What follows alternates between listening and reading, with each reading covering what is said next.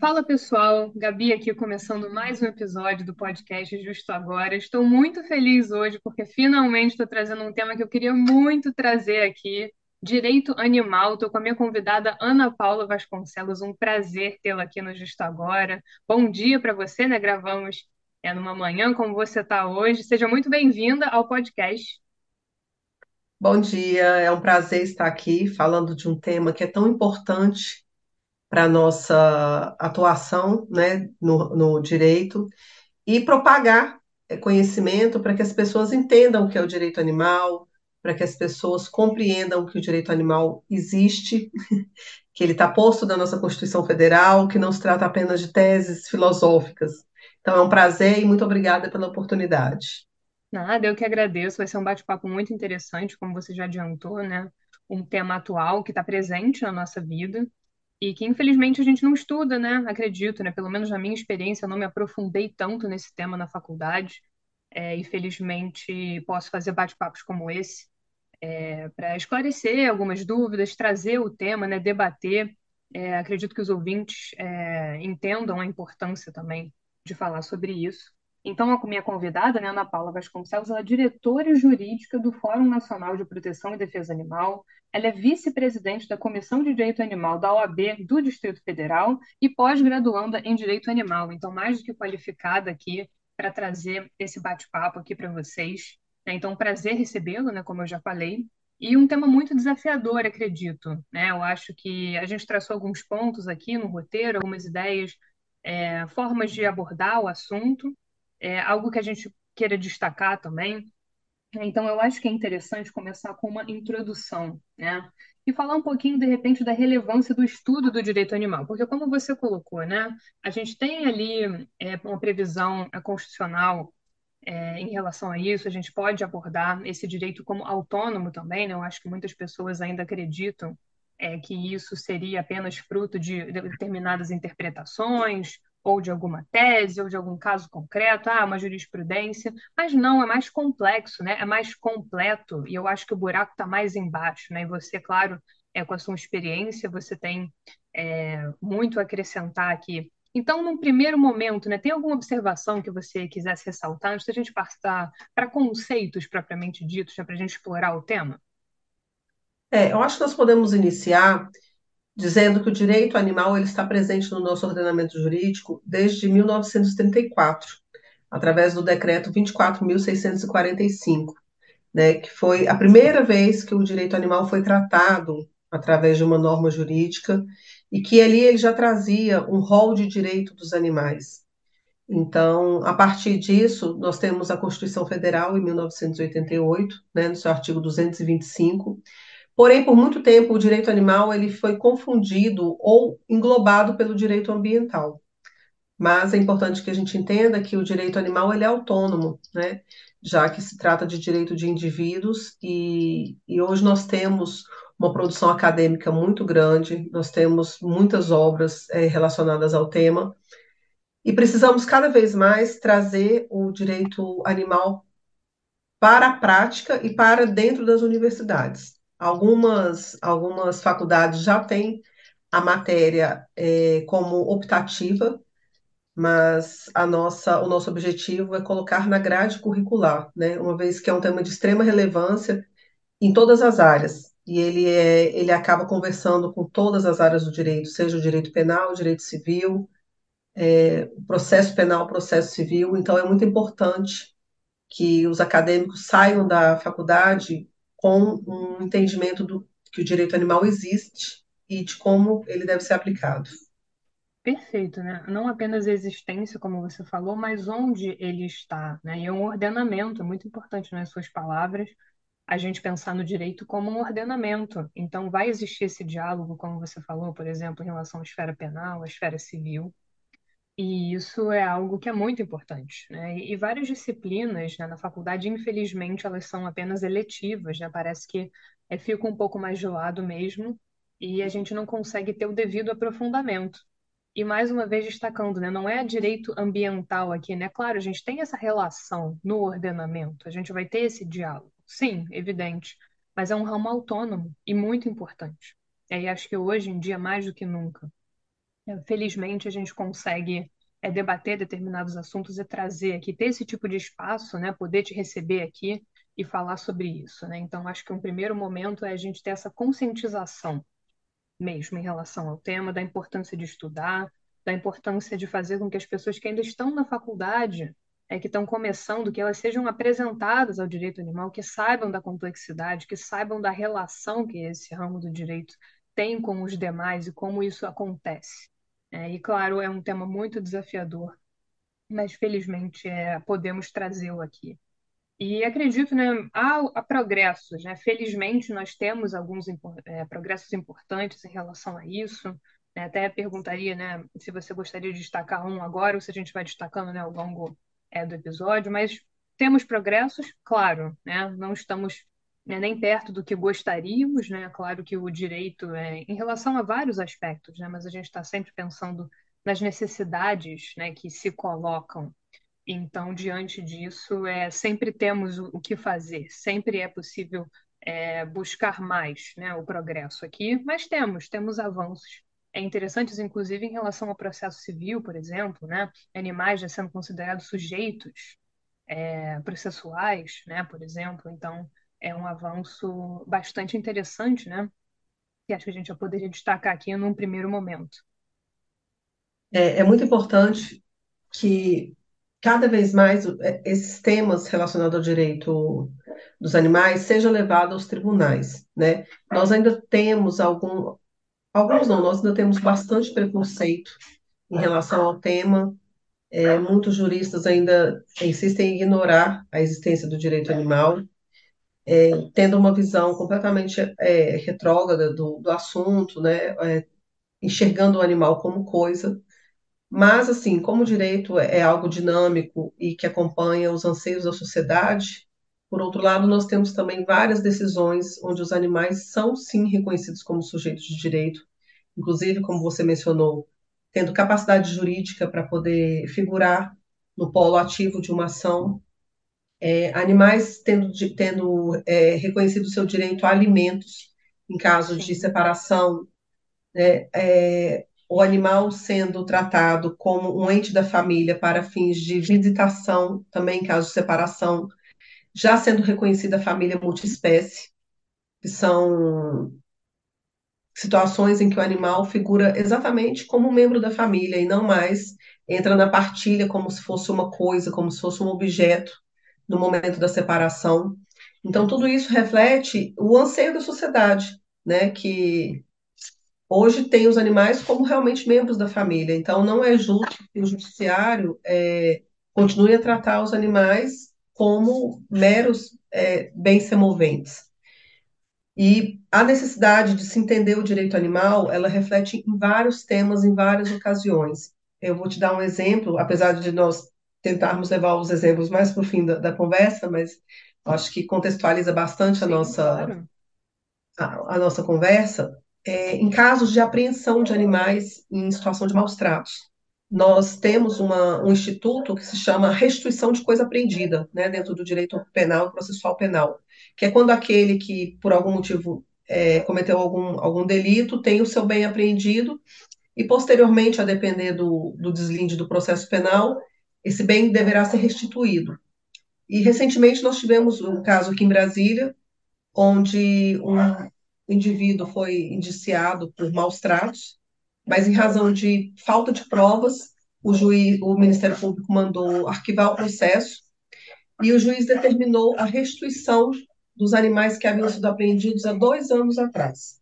É, não é crível que a gente aceite esse tipo de, de leitura ainda dos animais. Por quê? É, animais apreendidos há mais de dois anos, que já foram é, alocados em famílias acolhedoras, é, eles não podem simplesmente ser retirados dos lares onde estão e devolvidos como se fosse uma caneta apreendida. Né? Eles criaram vínculos, eles foram tratados, eles foram bem cuidados, ao contrário do que acontecia antes com, com, com o tutor antigo. Então, assim, essa visão precisa mudar. Né? Até no momento desse de restituição, é necessário que se entenda o animal como um sujeito de direito, porque ele não pode simplesmente ficar armazenado aguardando o desfecho de um processo penal e a depender muitas vezes por questões processuais e nem questões de mérito, o animal ser devolvido para o seu agressor. Então, assim, daí a importância que a gente vê do direito animal ser colocado nas cadeiras das faculdades. Por quê? Porque ali vão se formar juízes, promotores, delegados, né? E, e, essas pessoas precisam sair de lá com a concepção de que o animal é um sujeito de direito e não apenas uma mera mercadoria ou um, um mero bem semovente, ainda como está posto no nosso Código Civil. É necessário essa visão um pouco mais ampliada da situação. Então, assim, por essas e por outras situações, é que a gente insiste na necessidade do conhecimento do direito animal por todos os operadores que são envolvidos Sem nessas dúvida. Sem dúvida, né? Sua fala recheada aí de exemplos e uma preocupação, eu acho que uma, uma preocupação muito grande que eu tenho aqui no podcast é em relação à informação e como é importante a gente conversar sobre isso, como é importante a gente se informar. Então, do ponto de vista processual, como você trouxe, né, e como eu mencionei anteriormente, um animal como sujeito de direitos, né, e esse exemplo que você deu, é, um animal não é uma caneta, né? Algo, ah, não, então agora devolve, troca, muda. É, é muito importante essa conscientização, até o direito das famílias, que é um tema, né, eu, eu trago bastante temas referentes ao direito das famílias, né, até pela minha formação. Então, quando você fala, por exemplo, em alimentos, em família multiespécies, né, recentemente eu vi até é, algo que eles estavam chamando de licença paternidade, né, que você adotaria um pet, você teria ali é, uns dias de licença para que você pudesse fazer a adaptação do seu pet. Existem vínculos, né? Então, a família multiespécies, eu acho que está aqui é para mostrar é para gente que a vida mudou. Os pets, eles são membros da família. Eu falo porque eu sou, né, que eu tenho pet, né? Você também. Claro, né? Eles estão inclusive aí participando, se vocês escutarem aí, daqui e, e dela, Ao vivo. né? Ao vivo eles estão aqui com a gente, né? Participando. Então, quem tem pet sabe né? Como é importante, como eles são de fato membros da família, né? É, é algo que é bastante inequívoco. Então, que tipo de tratamento a gente pode oferecer? Que tipo de garantia? Que tipo de tutela, né? E isso passa muito por essa transição. Tá legal. Então, os animais não são meros bens, como o exemplo da caneta que você falou. Evidentemente que não. Então, como é que a gente pode tutelar esses animais, oferecer garantias, protegê-los, né? Infelizmente, a gente tem situações terríveis, né? Nós vamos, é, infelizmente, chegar a essas situações, mas no primeiro momento destacar esse giro, né? O paradigmático, conceitual, a necessidade, de repente, da gente desconstruir mesmo uma concepção de que animal é uma coisa qualquer. Então, que você troca, ah, tira de um lugar, põe no outro, ah, é isso. É, então, saber que os animais já estão sendo incorporados às famílias, que há família multiespécies, que há preocupação na garantia desses direitos. Então, isso é muitíssimo importante. Né? E os exemplos concretos, eles deixam isso mais que evidente, ilustram muito bem, e a gente vai trazer é, mais exemplos. Então, feitos esses destaques iniciais, né? então a importância de estudar o direito dos animais como ramo autônomo também, é a necessidade de que seja incorporado o estudo aos currículos universitários, né? Eu gostaria de perguntar, inclusive quando a gente conversava, né, antes da gravação do episódio, você mencionou algumas ações do fórum, né? Você é muito, é, você tem muita experiência com isso, você trabalha diretamente com isso, tem muito conhecimento, né? Então, gostaria de perguntar é, alguns exemplos, algo concreto que você queira trazer aqui é, em relação à, à prática mesmo, né? E como isso vai impactar é, a vida desses animais, por exemplo. Então, dentro do Fórum Nacional, é, nós temos um leque de ações e objetivos, né, em prol dos animais como um todo. Nós lutamos pelos animais de produção, nós lutamos pelos animais em zoológico, pelos animais domésticos, nós entendemos que todas as vidas é, têm a sua dignidade reconhecida e que nós são, até por ser seres, ser, ser seres já com a ciência comprovada, então isso é científico, isso não, não é algo aleatório, nós entendemos que todos esses indivíduos mereçam a proteção jurídica e em todos os âmbitos, é, assim como nós humanos. Dessa forma, é, nós temos algumas ações concretas, no caso, especificações jurídicas, pela, pelo direito dos animais, seja pela liberdade, seja para livrá-los um sofrimento, seja é, buscando justiça em casos de situações de maus tratos, buscando reparação em casos de ações é, que caibam no dano moral coletivo, e com isso nós já conseguimos impactar e transformar a vida de muitos animais. Vou dar um exemplo para vocês da elefanta Lady. A elefanta Lady, ela viveu num circo durante muitos anos, a época que os circos ainda, era, ainda eram comuns no Brasil. Quando os circos foram proibidos, é, muitos animais foram abandonados, né? E a Lady veio de circo, ela foi uma apreensão do Ibama, ela estava numa situação de maus tratos, e ela foi encaminhada para um zoológico na Paraíba. Só que, apesar dela sair do circo, né, daquela rotina torturante de viajar o Brasil todo, de ser obrigada a fazer números, ela foi para o zoológico, mas ela continuava numa situação de maus tratos, uma vez que o recinto não era adequado, ela estava doente, não recebia tratamento veterinário adequado, ela vivia sozinha, o que é uma violência para os, para os elefantes, já que eles são seres muito gregários, são seres que gostam muito de viver com seus, com seus parentes, né, com seus iguais. Então, nós iniciamos um processo judicial para transferi-la para o Santuário dos Elefantes Brasil, que é um local magnífico que está no Mato Grosso, na Chapada. Foi idealizado por um americano e para recuperar elefantes provenientes de maus tratos e ensiná-los a ser elefantes novamente. Só que, como sempre, nós temos uma resistência muito grande do poder público quando está na, com a guarda desses animais, porque eles entendem que os animais fazem parte da propriedade do município, o que é uma visão totalmente equivocada. E com isso nós ajuizamos uma ação civil pública com o intuito de levá-la para o santuário. Felizmente nós tivemos êxito, a Leide foi transferida após um acordo judicial, ela foi transferida para o santuário. Ela se transformou, né? Quem tiver oportunidade para é, conhecer a página Elefantes Brasil, é um trabalho muito sério, muito bonito. Ela se transformou, ela recuperou a saúde, ela hoje o brilho do olhar dela é outro, né? O aspecto físico e emocional dela, assim, surpreende a todos nós. Então, é o direito animal reconhecendo né, a dignidade daquele indivíduo, é, deixando de ter esse olhar de que ele era apenas um patrimônio do município e tratando ele como um indivíduo com dignidade que merece ter e restabelecendo a liberdade dela e a dignidade dela. Nós tivemos uma, uma situação semelhante com uma outra elefanta que ficava no zoológico de Ribeirão Preto, a Bambi, também proveniente de maus tratos, também proveniente de apreensão do Ibama, e que também estavam numa situação degradante no zoológico de, de Ribeirão Preto. Também através de uma ação judicial, essa foi um pouco mais complicada, a princípio não teve acordo, em primeira instância nós perdemos, fomos para o tribunal e lá nós conseguimos uma decisão para a transferência dela. E igualmente ela está no santuário, transformada, era uma elefanta muito medrosa, que tinha muita sequela psicológica em razão dos maus tratos que ela sofreu toda a sua vida no circo e da condição ruim também que ela vivia lá no, no zoológico de Ribeirão Preto. Mas hoje, passado quase dois anos, ela também é outra elefanta e assim surpreende a todos nós, né? Porque geralmente já são animais idosos, tem aquele estigma de que eles não vão sequer conseguir fazer a viagem até o santuário, mas felizmente os exemplos têm mostrado que eles têm muita força para viver e para ter um pouco de vida digna, então, assim, um restante de vida, né? Porque Sim, o elefante já, elas, né? é, elas já estão com uma idade mais avançada, mas a gente espera que elas vivam lá por muito tempo e que elas possam ter um pouco da dignidade delas de volta. Então, são situações como essa. Nós lutamos também pelos jumentos no Nordeste do Brasil, que estão sendo abatidos de forma indiscriminada e totalmente extrativista.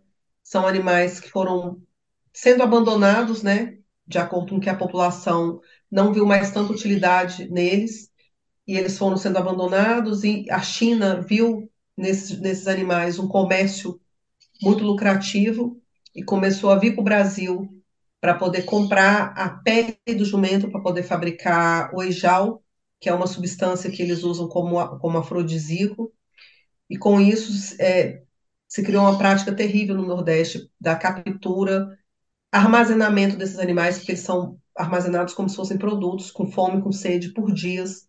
Os que conseguem chegar vivos, vivos ao abatedouro, para eles independe se o animal está numa condição de score corporal boa ou não, já que para eles é, isso é indiferente, porque eles só querem a pele dele. Então, assim, é uma situação de extremos maus tratos e o Fórum Nacional, junto com a Frente Nacional dos Jumentos, também tem lutado na justiça por mais de quatro anos para poder proibir o abate de jumentos no Brasil. Recentemente, nós temos o caso das girafas de Mangaratiba, que todos devem ter ouvido falar, que foi a maior importação de animais selvagens que se tem notícia. é uma importação totalmente ilegal e irregular, mas que teve a chancela de algumas autoridades aqui do Brasil. Com isso, vieram 18 girafas para o resort de Mangaratiba. A princípio, elas iriam para o Bioparque do Rio, mas uma semana antes da, da chegada, foi constatado que não tinha um ambiente adequado, e mesmo assim o IBAMA autorizou a vinda desses animais. É um processo cheio de, de absurdos, tanto que quatro girafas já vieram a óbito, elas chegaram em novembro de 2021 no Brasil. Em janeiro de 2022, três desses indivíduos tentaram fuga e vieram a óbito. E mais recentemente, agora no dia, no dia 8 de julho, mais uma é, morreu. Nós ainda não temos conhecimento do que levou à morte né, dela. É, o Fórum Nacional é, é assistente de acusação no processo penal. São muitos casos, né, Ana Paula? Infelizmente como você falou, por exemplo, das elefantas, né? E, e, às vezes a gente tem uma ideia de que ah, é o circo, né? Uma coisa, ah, todo mundo vai ao circo, acha bonitinho, é legal, e você vê que na verdade isso está acontecendo, né? E que evidentemente é algo inadmissível, algo que tem que ser combatido. E como você disse, né? Não importa, o animal já já está mais velho, mais idoso, não importa. A qualidade de vida é o mais importante, dignidade é o mais importante, sempre será o mais importante. E felizmente nesses exemplos nós tivemos desfechos positivos. Já no caso das girafas, nem tanto, né? Ainda já é uma situação mais aguda. Então, nós temos bons resultados, mas ainda dá para melhorar. O que eu falava lá atrás em relação ao progresso, né? Que custa tanto às vezes acontecer e às vezes é tarde demais também.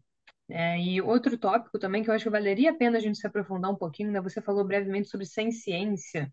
Então, acho que o ponto de partida aqui também, que a gente tem que levar em consideração, é que os animais sentem. A ciência é a capacidade de sentir, né? Quem nunca, né? Quem não tem um cachorrinho aí, não viu? Poxa, ele tá com uma carinha de, de irritado, tá com sono. Os animais sentem. Os animais têm percepções, né? E isso é cientificamente comprovado, né, como você falou. Então, a preocupação, ela é em relação a, a, ao indivíduo, à dignidade.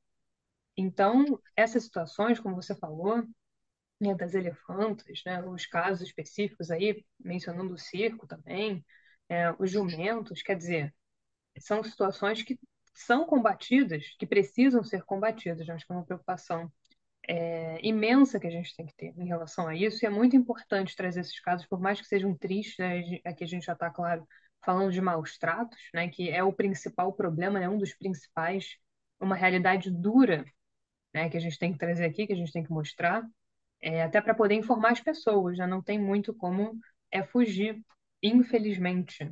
Né? Então, é falar um pouquinho sobre a ciência e a importância mesmo da gente entender que animais sentem, que eles têm essa capacidade de sentir. Eu acho que isso também é, facilita né, a compreensão da dimensão que é você proteger esses animais e você obter esses resultados positivos, né? É, eu, eu acredito que a ciência animal ela está intrinsecamente ligada ao direito animal, até porque nós sabemos, é, é, fica até difícil da gente conseguir equalizar isso a ciência animal é, é, algo que todo mundo precisa entender, porque a partir daí fica mais fácil de você defender, de você conseguir dialogar e de você conseguir explicitar a necessidade do respeito ao, ao direito dos animais. Você não defende é, uma caneca é, de que ela não pode sentir dor, né? Eu não posso, eu não posso defender uma caneta que ela sinta dor, que ela sente emoções. Agora, um animal, ele tem dor, ele tem sofrimento, ele tem alegria, ele tem angústia. Então, assim, com, o, com os estudos é, cada vez mais avançados, com as comprovações científicas da sensibilidade do animal, o direito animal ele se tornou muito necessário. Por quê? Porque é, é, é preciso que a gente consiga protegê-los, né? Você veja bem, um, um dos grandes problemas que a gente tem enfrentado no caso das girafas é tentar provar para as autoridades, mostrar para as autoridades o que já está cientificamente comprovado, que é a tortura psicológica que esses animais estão passando. né? Ainda se tem a ideia, porque é, o direito ele é algo que você vai construindo ao longo, ao longo dos anos, né? E a sociedade vai entendendo ele também por partes. É, hoje já está muito explícito, hoje já é muito mais fácil você mostrar e você conseguir uma punição para aqueles maus tratos físicos, né? Aqueles maus tratos que deixam evidência, a violência que deixa marcas. Agora, em relação ao, aos maus tratos psicológicos e emocionais, nós ainda temos algumas resistências. E o caso das girafas é muito emblemático para isso. Por quê? São seres que foram retirados da natureza muito novos, né? Então, eles foram retirados dos seus pais, dos seus familiares muito novos. Tem-se uma, uma estatística que para cada bebê de girafa capturado na natureza, outros oito indivíduos foram mortos, uma vez que eles vivem em família, eles são gregários, e para capturar, muitas vezes tem que matar o pai, a mãe e todos os outros aqueles que tem, tentam defendê-lo. Então, tem essa estatística de que para cada animal desse, oito, outros oito foram mortos. Eles foram tirados do seu habitat natural, eles foram retirados da sua, das suas famílias, foram colocados em caixas de transporte, como se fosse um sapato, e foram transportados por horas até o Brasil. Eles chegaram ao Brasil, eles foram colocados em celas minúsculas, que com 200 metros quadrados para cada um, o que é inadmissível até para um cachorro, quem dirá para um animal do porte da girafa. E posteriormente a isso, eles começaram a ser condicionados a poder, poder lidar com seres humanos. Qual é a melhor definição disso? É tortura. Então, esses animais eles estão sendo torturados psicologicamente desde o momento da sua captura. Paralelo a isso, também tem os danos físicos, né? Muitas delas apresentavam machucados, é, elas tentavam se debater, elas tentavam fugir, e nada disso está sendo considerado pela justiça. Então, assim, a gente precisa caminhar muito ainda e a sociedade e todos os operadores do direito precisam de vez por todas entender que os maus tratos eles são físicos e psicológicos. Isso já está posto na resolução 1236 do Conselho Federal de Medicina Veterinária, mas algumas autoridades ainda insistem em não enxergar uma realidade tão óbvia. É, eu acho que esse aspecto psicológico que você traz é muito interessante, é pelo seguinte, até mesmo para seres humanos, acho que existe uma resistência. É, quando você fala ah, mal, os maus tratos, né, fisicamente percebidos ali, então o animal estava se debatendo, então é, tem sangue, está machucado, aquilo ali é visual, aquilo ali talvez tenha um impacto maior, choca mais. Mas e a questão psicológica? só porque a gente não vê, não está ali, às vezes é até mais importante quando você trouxe, por exemplo, o caso das elefantas, a, a necessidade de uma reabilitação de vida. Até porque elas não Sim. estavam vivendo é, como, como seres gregários que são. Então, é um aspecto talvez muito mais profundo, muito mais delicado e muito mais difícil a gente trabalhar com ele, né, de reverter e de ver a dimensão do dano, né, em direito. Eu estudava muito na graduação, né, dano moral né? Você tem um, um- o dano moral, como é que você vai saber a extensão do dano moral, a dor, o sofrimento? E aqui a gente tem a mesma Me- é, coisa. né? Então é mensurar esse muito dano é importante, muito muito importante essa sua fala, muito importante. É, é, e, e esses danos muitas vezes são irreversíveis, né? A gente sempre diz que as feridas Exatamente. As feridas do corpo você consegue curar com um antibiótico, com um anti-inflamatório. Agora, as feridas da alma de um ser, elas são muitas vezes incuráveis. E como você, como você falou, assim, são imperceptíveis, então talvez não choque tanto. Mas você pega exemplos assim absurdos, como nós temos um processo aqui no Zoológico de Goiânia que é para tentar libertar o urso Robinho, que é um urso que nasceu em cativeiro, que vive já há 19 anos num local muito ruim, num calor insuportável. E o sofrimento dele causa o que a maioria dos animais de zoológico tem, que é um comportamento estereotipado, que é aquele comportamento de movimentos repetitivos.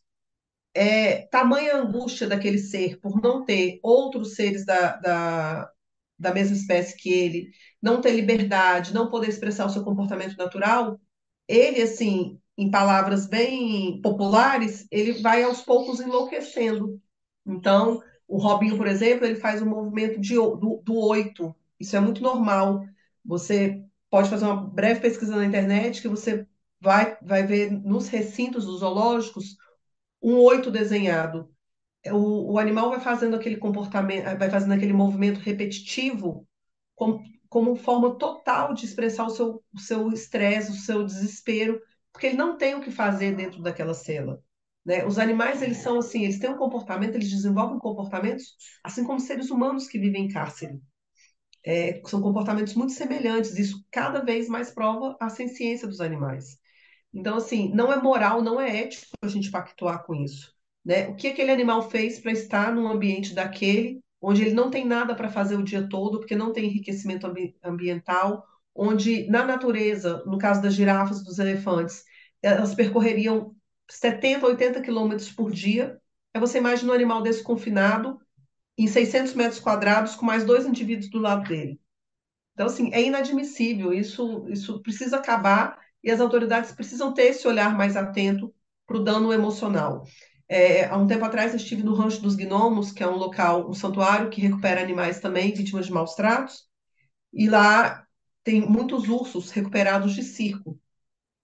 E a, o treinamento, a tortura que eles são submetidos é tão grande na época de que eles, é, que eles faziam as apresentações, que muitos deles é, eram treinados em chapa quente. Por isso é que os ursos pulam é, nos, nos, espetáculos circenses. É porque quando do treinamento deles, eles é, é colocado uma chapa quente e eles não têm outra opção a não ser pular de desespero. Então eles associam aquela dor quando eles estão na, na, na, apresentação, então eles ficam pulando e as pessoas, por puro desconhecimento e ignorância, batem palma, acham lindo, acham maravilhoso. Então, assim, a que ponto que o ser humano chega de, de ver beleza e ver entretenimento no sofrimento de um outro indivíduo? Né? Então, assim, além das questões de direito, eu acho que envolve muito também questão de consciência moral, de ética, né? E de, de uma evolução como ser humano mesmo da gente parar de ver situações como essa como algo interessante, legal. Hoje acontece numa escala menor, mas ainda acontece nos zoológicos. Né? Os animais ainda são utilizados para entretenimento, as pessoas ainda têm aquela visão romantizada do, do zoológico, as pessoas não sabem o que acontece nos setores que são, são chamados de setor extra, que são os animais que não, est não estão esteticamente adequados para serem apresentados, serem exibidos para o público, eles vivem é, confinados, estocados, como se fosse um produto que não tem mais validade. Então, assim, eu acho que além do direito animal, nós, tem, nós temos questões morais e éticas para refletir bastante e que o direito animal traz isso para a gente, né? Por isso é que é tão necessário a formação de bons profissionais e a propagação do direito animal para a população em geral, para que as pessoas possam evoluir cada vez mais que haja um conhecimento, né, em relação a É, isso, justamente. informação, e infelizmente a gente tem que trazer esse tópico aqui, né, é o, é o grande problema, eu sempre faço um tópico, né, a problematização, para trazer questões né, mais delicadas em relação aos temas, mais controversas, mas no caso desse tema aqui, é, é muito triste, né, escutar é, esse tipo de, de relato e esses diferentes casos concretos que a gente trouxe aqui, essa preocupação psicológica também, né? não só física, claro que física também, mas psicológica, né? de enxergar o animal como esse ser que sente e que precisa dessa proteção. Né? Então, acho que felizmente algumas é, coisas têm sido superadas. Né? Eu acho que a gente já tem mudado um pouco a, a percepção. Né? Eu lembro, por exemplo, que antigamente, é, como você falou, né, essa questão dos circos, eu acho que havia uma ignorância é muito grande em relação à, à forma como os animais eram condicionados, porque, como você falou, é exatamente isso que acontece. É, o comportamento do animal, ele é ali condicionado mesmo a agir daquela forma, né? E aí transparece, ah, mas ficou treinadinho, tá bonitinho, né? Pulou ali na hora certa, e não é isso, né, que acontece na verdade. Então, eu acho que com o passar do tempo, felizmente, a gente passa a ter uma desconstrução é, de, de determinadas situações é, para o bem, para o melhor. E claro, como eu falei lá no, no início do episódio, né, a gente já tem progressos importantes, como quando a gente trata de animais como sujeitos de direitos, quando você fala de família multiespécies, quando você fala de desfechos positivos é que já existem, mas é uma caminhada.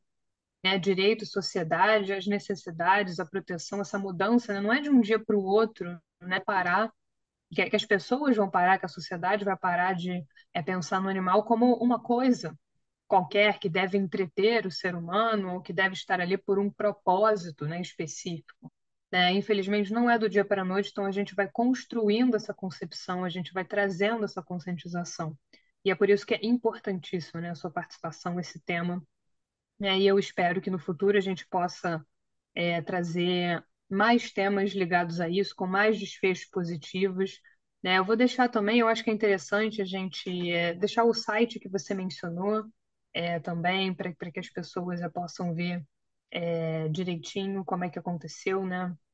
No caso concreto, eu acho que a gente pode deixar essa notícia que eu mencionei, né, da licença paternidade, é, eu acho que é do IBDFAN, é, falando justamente, querendo trazer um incentivo para que as pessoas adotem né, pets e aí que elas tenham uma licença para que possam fazer adaptação. Né? Olha como é importante aquilo que você falou, né? no caso da apreensão, o animal já está ali inserido, né? Como é importante você fazer uma adaptação, você ficar ali com o animal, dar carinho, né, amor, é, são são partes da família da gente, né? Então, é, os animais, é, sem dúvida, né, eu já vejo essa preocupação na quantidade de pet shop, né? Plano de saúde pet, né? Eu acho que a gente está avançando, né, na proteção dos animais, essas iniciativas todas que você citou.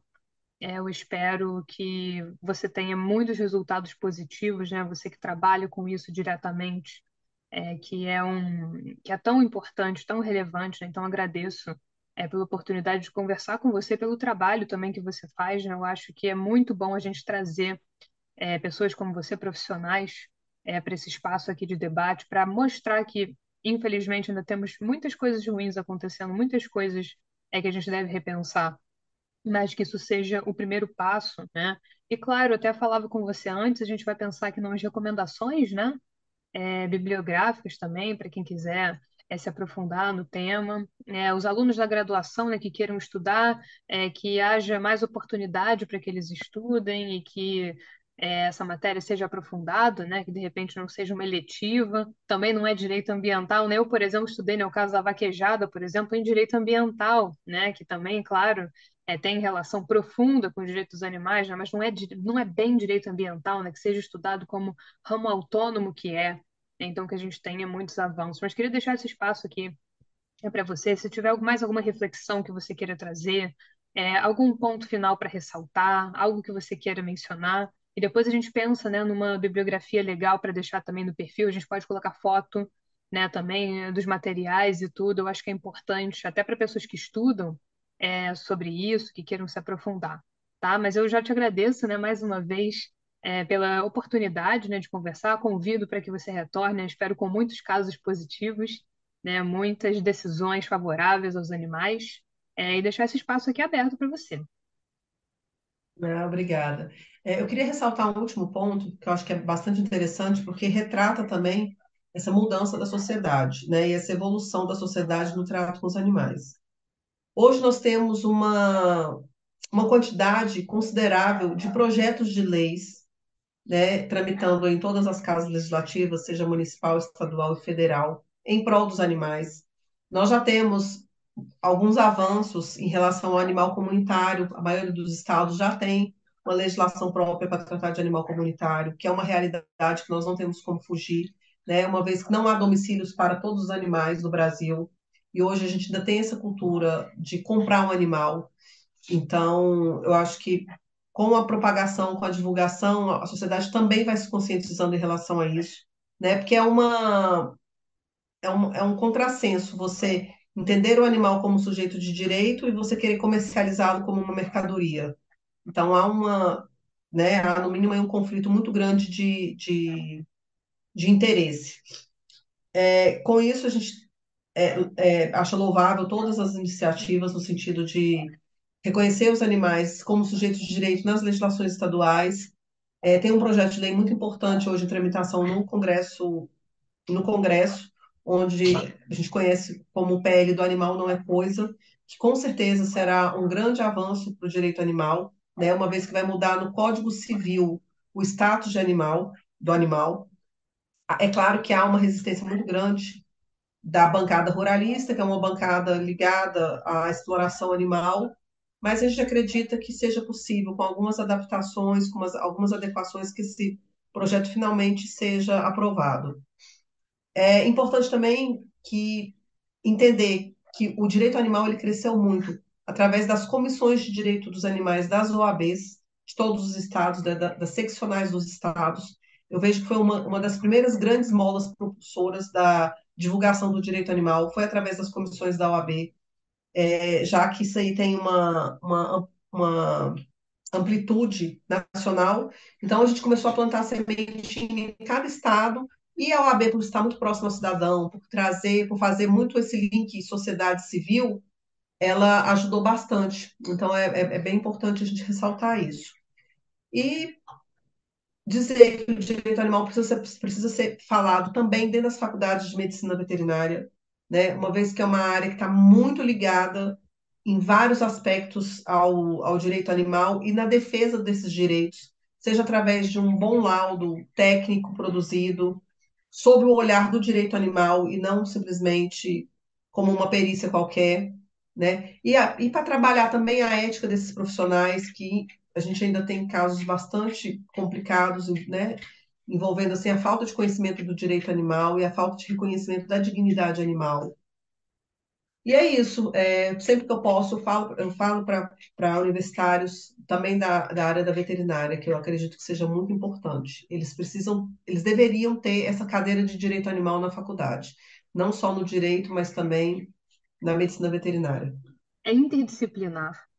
É, é interdisciplinar. É, não dá para gente é separar. Então tratar de forma isolada. É, não tem como tratar de forma isolada, nem dentro do direito, como você trouxe lá atrás, é, quando você falou da ligação com o direito penal, com o direito civil, direito processual penal, claro, né? Direito ambiental, óbvio, é, mas também em relação à medicina veterinária, né? Então acho que passa por uma mudança em vários setores e um esforço nacional, né? Como você falou, nas seccionais aí, Brasil afora.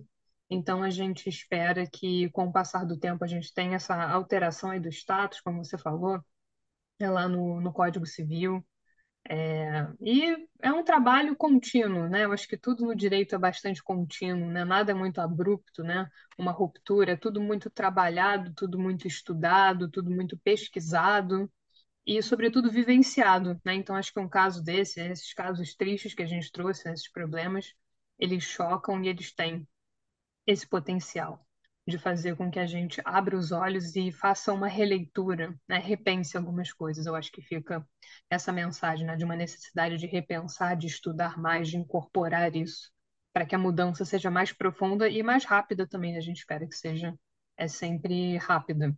Ah, mas muito obrigada, né? Agradeço né, pela sua participação. Convido já para que retorne, né? Podemos pensar em um tema, né, num outro tema relativo ao direito dos animais. Né? Temos é, muito do que falar em relação a isso. É, então, é, achei muito oportuna a nossa conversa, o nosso debate, ainda mais nesse momento né, que estamos vivendo agora. É sempre muito importante falarmos sobre o direito dos animais. E vamos deixar, né, claro, as suas informações para contato, as suas redes, divulgar o seu perfil. O podcast também tem um site, é, então a gente pode colocar suas informações lá para que as pessoas conheçam mais o seu trabalho, conheçam o seu perfil, como você atua. Então a gente pode colocar as informações lá também. Podem escutar pelo YouTube, né, caso os ouvintes queiram também. Estamos aqui né, no YouTube, disponíveis no, no Spotify também. O perfil no Instagram, que eu faço a divulgação, a gente vai colocar tudo direitinho lá. E vamos pensar numa bibliografia, como eu falei anteriormente, é, para aqueles estudantes ou para pessoas que, é, que, mesmo que tenham só curiosidade, queiram saber sobre ciência, né, ficou curioso, é, procurar aí o termo, é, como a gente pode continuar estudando mais esse tema. É, então já temos avanços, felizmente, mas esperamos aí que tenhamos cada vez mais, né? Mas é, é isso, né? Acredito é que a gente conseguiu trazer bastante coisa aqui, tanto do ponto de vista teórico como prático, né? porque é muito importante falar aqui da prática, dos casos concretos. E já te aguardo para próximas parcerias. Muito obrigada e até a próxima. Ah, eu que agradeço a oportunidade. Isso acaba sendo um serviço de utilidade pública, né, já que vai atingir várias camadas da população. E, e a sementinha, se cada um puder falar Sim. um pouco, puder divulgar um pouco, puder divulgar dentro do seu condomínio, dentro da sua faculdade, dentro da sua escola, dentro do seu grupo de amigas, eu acho que a, a informação faz com que as pessoas tomem mais consciência sobre o papel delas na sociedade e, no caso específico, trate melhor seus animais, repreenda aqueles que não tratam, denuncie casos de maus tratos, e assim a gente vai evoluindo e nos tornando seres humanos melhores. É isso, né? Sementinhas, né? De pouquinho ali a Isso, gente consegue vai fazendo a rede. É isso justamente. É. Muito Então, até a obrigada. próxima. Nada, eu que agradeço. Parabéns pelo, pelo programa. Não, muito obrigada. Muito bom recebê-la aqui. Ouvintes também, então, Ana Paula, até a próxima, gente. Tchau, tchau. Tchau, obrigada.